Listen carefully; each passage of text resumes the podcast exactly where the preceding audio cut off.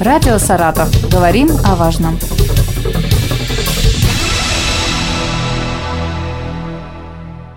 У микрофона Артем Столяров. Здравствуйте. Ежегодно 1 декабря отмечается Всемирный день борьбы со СПИДом. День учрежден с целью повышения осведомленности об эпидемии СПИДа, вызванной распространением ВИЧ-инфекции, а также как День памяти жертв этого заболевания. Сегодня о вирусе иммунодефицита человека говорим с главным врачом областного центра СПИД, главным эпидемиологом Министерства здравоохранения региона и доктором медицинских наук Даниловым Алексеем Николаевичем. Здравствуйте. Добрый день. Для начала стоит повторить, что такое ВИЧ и чем отличается от СПИДа. Да, конечно. ВИЧ-инфекция расшифровывается как вирус иммунодефицита человека. Соответственно, это вирусная инфекция, вызванная вирусом специфическим, который поражает э, все органы и системы организма, и в первую очередь иммунную систему. А СПИД – это синдром приобретенного иммунодефицита, это терминальная или конечная стадия ВИЧ-инфекции. То есть тогда, когда на фоне ВИЧ-инфекции присоединяется множество осложнений, и эта стадия уже тяжелая, и, к сожалению, пациенты чаще, если они погибают, то они погибают именно в стадии СПИДа. Какая схема работы вируса иммунодефицита? Можно сказать, каков характер взаимодействия на человека, почему он так опасен? А, дело в том, что в случае попадания вируса иммунодефицита человека в организм происходит его репликация, то есть размножение. Он попадает в клетку, происходит мутация клетки, и, соответственно, э, происходит неконтролируемый рост или неконтролируемое размножение, репликация этого вируса, который в дальнейшем влияет на, как я уже сказал, на иммунную систему. Население восприимчиво к этому вирусу, но он, к счастью, к нашему неустойчив во внешней среде. Поэтому, попав единожды в организм человека, он оттуда никуда не девается. Наша задача сделать так, чтобы он только не размножался в организме, чтобы его не становилось больше. Как он передается? Заразиться можно несколькими способами. Основной способ – это на сегодняшний день он доминирует. Более 80% всех случаев в Саратовской области – это половой путь передачи инфекции. Также достаточно часто а, инфекция передается через кровь. В основном это у лиц, употребляющих наркотические средства или психоактивные вещества, естественно, при внутривенном введении. И третий путь – это вертикальный путь передачи от а, ВИЧ-инфицированной беременной женщине своему ребенку. Какие меры профилактики? Меры профилактики, ну, собственно, меры профилактики следуют из путей распространения и механизмов передачи этой инфекции. Если мы говорим о половом пути, то, естественно, самый надежный путь – это использование механической контрацепции, то есть презерватив. Естественно, это семейные ценности, преданность одному партнеру половому. Естественно, чем больше половых партнеров, тем больше риск заражения данной инфекцией. Отсутствие в жизни наркотиков, вредных привычек, которые могут способствовать распространению инфекции парентеральным путем или которые способствуют беспорядочному или, может быть, рискованному половому поведению. А контроль за а, манипуляциями, которые могут привести к передаче ВИЧ-инфекции. В данном случае мы говорим тату-салоны, а, конечно, как можно меньше или вообще исключить из своей жизни использование подпольных салонов, подпольных а, татуировок. То есть речь идет о чем? О том, чтобы всегда использовался стерильный или одноразовый инструментарий, если есть возможность попадания частичек крови зараженного человека или ВИЧ-инфицированного человека в кровь здорового. Мы говорим про тату-салоны каких еще общественных местах а, есть риск заразиться ВИЧ-инфекцией?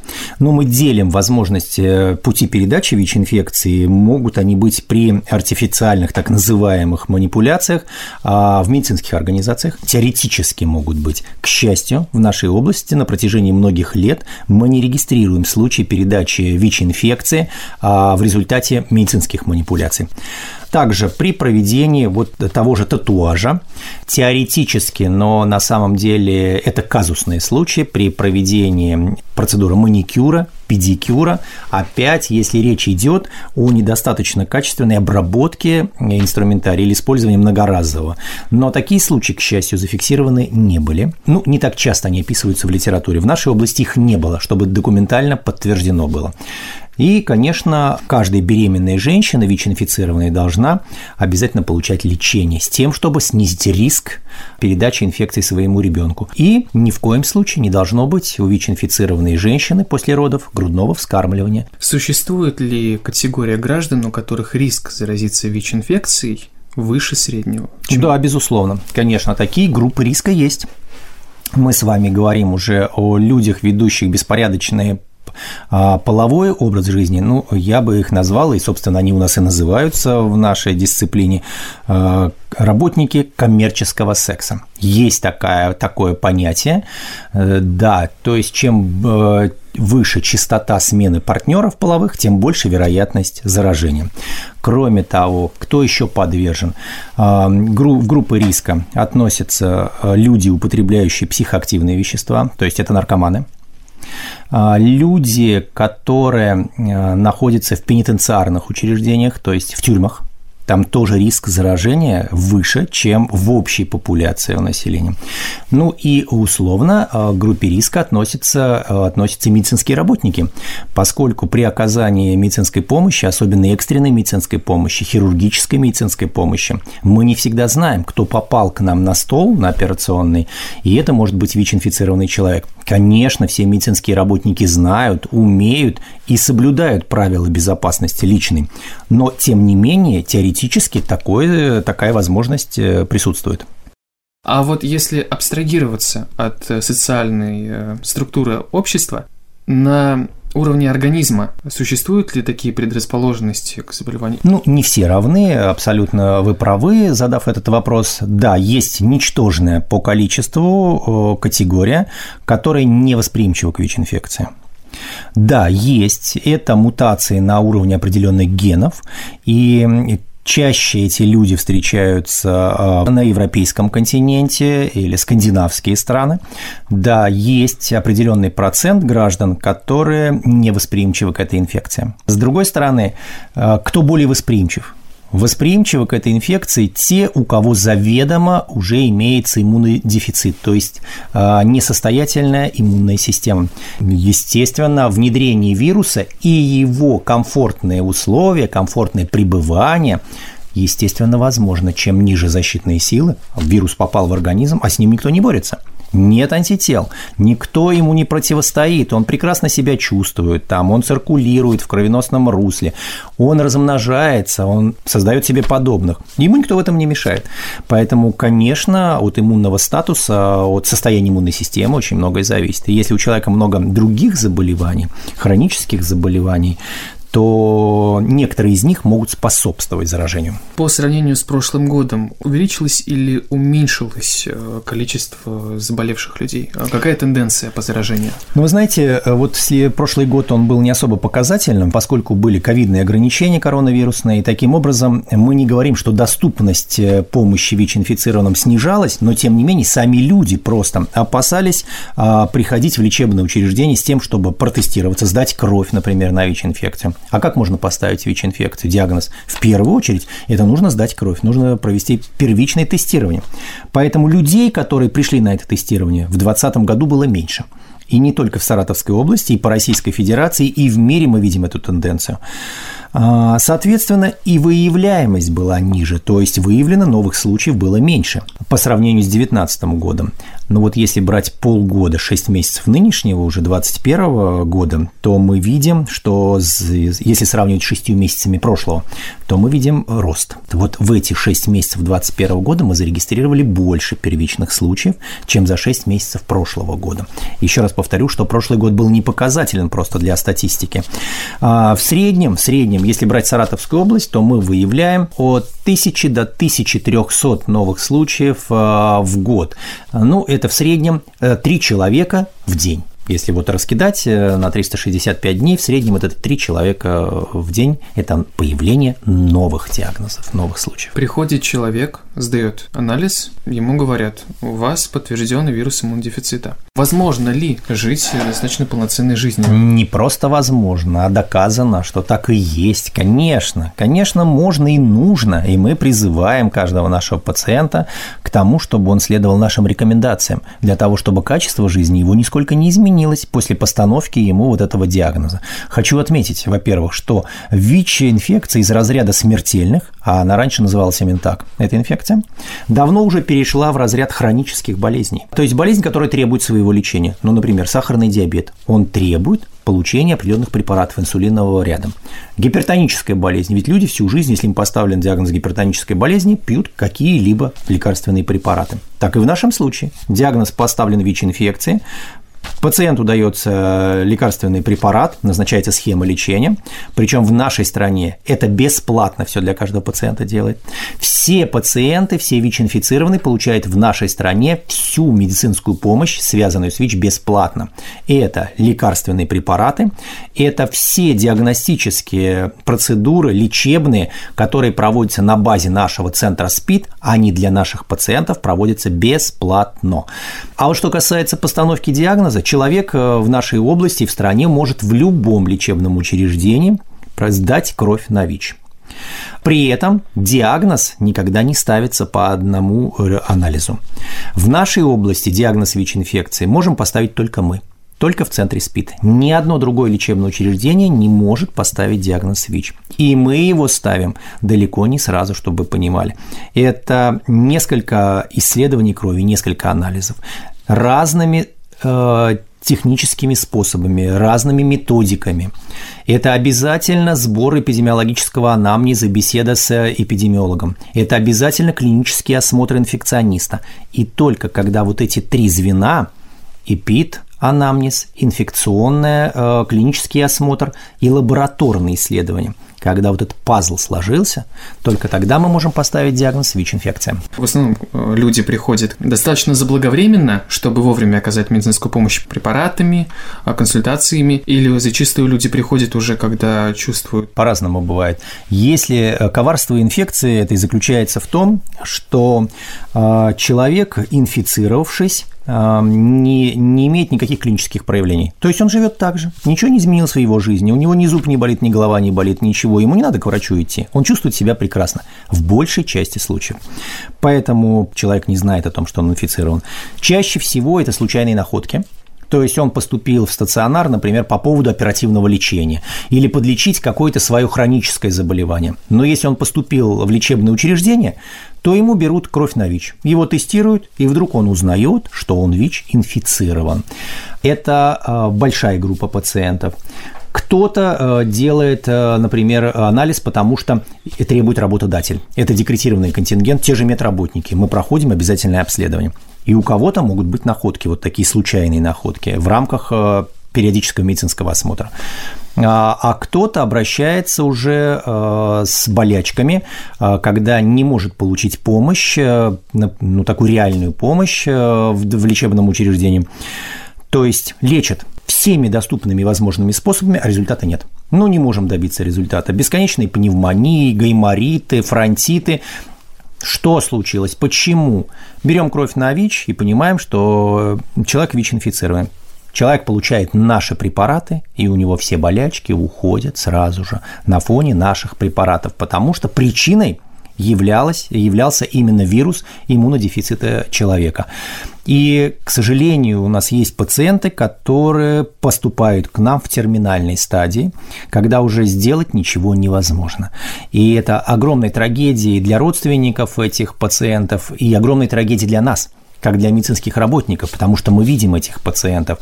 И, кстати говоря, многие из них знают свой статус, то и много лет знают свой статус, но отказывались от лечения отказывались от лечения, а, соответственно, процесс развивался в организме и достиг вот этой вот стадии, терминальной стадии, стадии СПИДа, когда сделать мы уже ничего не можем. Мы тоже видим таких пациентов. Если говорить про неорганизованное население, то есть те, кто не обязан это делать по роду своей деятельности, а, то мы рекомендуем, ну, я считаю, что это уже правило хорошего тона, не менее одного раза в год проходить тестирование.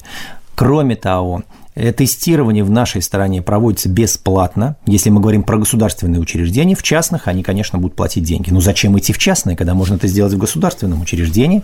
И, например, в нашем э, центр СПИД, мы делаем это бесплатно э, и по предъявлению документа, и, и анонимно. Поэтому пациент может прийти любой желающий. И анонимно, если он не хочет э, идентифицировать свою личность, значит, мы ему сделаем так анонимно это исследование. Никаких проблем нет и никаких денег для этого не нужно. Только желание. Если к вам приходит несовершеннолетний, и у него подтверждается ВИЧ-статус, это все сохраняется в тайне? Нет. Какая процедура проходит, если вот такое случается? Ну, с, с несовершеннолетние напрямую к нам, как правило, не приходят сдавать кровь. Такого я не помню в своей практике. А, большая часть из них несовершеннолетних. А, если касаться детей, вот у нас сегодня 150 деток от 0 до 17 лет состоят на учете в центре СПИД с подтвержденной ВИЧ-инфекцией. А, как правило, большая часть из них – это дети, которые были рождены от ВИЧ-инфицированных матерей, которые не хотели лечиться. И таким образом инфицировали своих детей. Есть категория подростков, которые, она очень небольшая, к счастью, когда заражение произошло половым путем. Как мы их находим, этих подростков? Ну, вот эти случаи были связаны в том числе еще и с беременностью. А если девочка забеременела, то, конечно, она обследуется на ВИЧ, и вот тогда все узнают, что она ВИЧ-инфицированная, разыскивается ее половой партнер, допустим, он тоже ВИЧ-инфицированный, и вот тогда уже мы начинаем с ними работать. А вообще все несовершеннолетние по закону Российской Федерации, они должны приходить на прием к врачу только в присутствии родителей. Да, конечно, или опекуны, или законные представители, поэтому у нас это, эта процедура четко соблюдается. Проводятся ли центром СПИД профилактические социальные мероприятия? Более чем конечно, проводится. Кстати говоря, не только в преддверии 1 декабря Всемирного дня борьбы со СПИД, а в течение всего года. Ну, если вы обратили внимание, ну, вот очень, это просто бросается в глаза, если вы обратили внимание, то общественный транспорт, ну, в частности, трамваи, да, вот э, на бортике трамвая вы можете увидеть наши призывы к, к тому, чтобы прийти на обследование в центр СПИД и узнать свой ВИЧ-статус. Естественно, эти э, есть листовки и в самом общественном транспорте, внутри. Кроме того, а вот вы, вот мы с вами чем сегодня занимаемся? Вот тем самым как раз. Поэтому огромная благодарность и вам за это, и вообще, э, собственно, масс-медиа, потому что мы достаточно много работаем со средствами массовой информации. Это и печатные издания, это и электронные СМИ, конечно, от этого тоже не уйти. Это наглядные пособия, это лекции. Да, то есть на сегодняшний день я бы сказал, что все возможные способы для того, чтобы донести информацию о ВИЧ-инфекции до граждан, э, используются в полной мере. А повлиял ли как-то коронавирус, ну вот кроме э, уменьшенного количества людей, которые приходят на обследование, на диагностику и лечение ВИЧ-инфекции? Ну, к счастью, в нашей области доступность медицинской помощи ВИЧ-инфицированным не снизилась, как я уже говорил. Мы стали искать альтернативные возможности, альтернативные пути. Конечно, мы сами ограничивали э, приход наших пациентов ВИЧ-инфицированных уже с подтвержденным диагнозом к нам, чтобы не создавать угрозу и риски возможному заражению и коронавирусной инфекции инфекции. Поэтому, э, что касается препаратов, вот я сказал, что все препараты медицинские, они получают у нас бесплатно. А, поэтому мы стали, э, кому есть такая потребность, мы стали развозить эти препараты сами на дом, с тем, чтобы пациент не приходил к нам. Кроме того, мы увеличили интервал выдачи препаратов, то есть, если раньше мы выдавали, могли выдать на месяц, на два препарата пациенту, то здесь, э, в этой ситуации, мы стали от 3 до 6 месяцев выдавать. То есть, чтобы он не приходил в течение 6 месяцев. Если мы понимаем, что ему не нужно приходить с точки зрения медицинского осмотра, каких-то консультаций, то мы ему просто отдавали лекарства на 6 месяцев и спокойно жили и были с ним просто на связи. Если какие-то вопросы не возникали, он мог всегда получить э, консультацию. Были созданы мультидисциплинарные бригады. Это инфекционист, эпидемиолог, э, врач-лаборант. И мы выезжали просто на место э, домой к пациентам, привозили им лекарства, забирали кровь в случае необходимости, потому что мы должны контролировать эффективность лечения, а это можно сделать только лабораторно. Например, пациенту требуется изменение схемы лечения, но мы должны посмотреть, что происходит у него в крови первую очередь с лимфоцитами. И клинический осмотр, то есть инфекционист осматривал на месте. Если у него какие-то жалобы, необходима какая-то помощь, дополнительные лекарства, назначение, все это делалось ему у постели, что называется. И таким образом мы, э, конечно, сократили визиты, количество визитов. Да, мы были в социальных сетях и есть в социальных сетях постоянно с своими пациентами. Ну и вот это вот сработало. Это сработало. На самом деле мы видим не такое большое, как в других субъектах Российской Федерации. Мы оцениваем ситуацию а, заражения среди ВИЧ-инфицированных коронавирусной инфекцией. А может ли пациент, проходящий лечение, передать вирус иммунодефицита? Да, конечно. Пациент считается заразным с момента с начала инкубационного периода, даже в инкубационном периоде, то есть с момента внедрения вируса в организм человека он является заразным. Даже если ему не диагностирован ВИЧ, и мы еще не видим антител в крови там в течение трех месяцев, может быть, с момента заражения, можем не видеть даже. А, тем не менее, в это время он заражает. Но на фоне терапии, которую он получает, опять же, если правильно подобранный режим терапии, и пациент беспрекословно исполняет все рекомендации, то мы должны в итоге добиться э, двух показателей важных. Мы должны снизить вирусную нагрузку, то есть количество копий вируса в одном миллилитре крови. Если копии вируса мы не видим, это значит, что он не размножается. Мы добились своими препаратами, что вирус не размножается. То есть неопределяемая вирусная нагрузка. Это идеал. Это супер круто и для пациента, и для докторов, потому что мы радуемся вместе с ними. А вторая задача – это повысить количество CD-клеток, то есть лимфоцитов, иммунных клеток. И вот если мы всего этого добиваемся в рамках нашей терапии, а мы добиваемся где-то процентов 85 от всех назначенных наших схем, то есть это хороший про результат, мы добиваемся, то риск заражения от этого пациента, риск заразиться крайне низкий. Это не значит, что он становится совсем безопасным, но риск заражения крайне-крайне низкий. Были ли у нас случаи в области, когда ВИЧ-инфицированный, проходящий лечение, заражался COVID-19? Да, конечно. Да. Как у них протекает лечение? Понятно, что у здорового не ВИЧ-инфицированного человека коронавирусная инфекция проходит абсолютно по-разному, с разными да. симптомами, но отличаются ли люди, проходящие лечение от ВИЧ-инфекции, чем-то от э, незараженных людей? Ну вот мы взяли на себя такое бремя, мы решили э, и с точки зрения научной, и с точки зрения практической, чтобы помочь этим пациентам, мы стали вести анализ. А кто же из ВИЧ-инфицированных пациентов или какое количество ВИЧ-инфицированных пациентов заболели коронавирусной инфекцией. А, скажу больше даже, мы это в известном научном издании в Москве даже опубликовали статью научную на этот, на этот счет. Да, наши пациенты заражаются. Нельзя сказать, что они заражаются чаще, чем а, не ВИЧ-инфицированные. Хотя по логике вещей мы считали, что они должны заражаться чаще. Но тут много факторов. Может быть, они не выходят из дома, может, у них меньше контактов с коронавирусными больными. Тут много факторов может быть.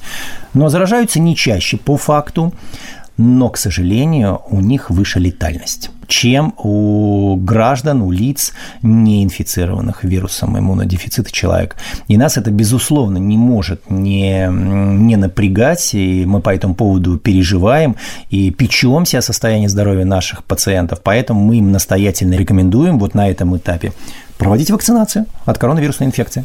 А, ВИЧ-инфекция является показанием для вакцинации от коронавирусной инфекции. Не противопоказанием, а показанием.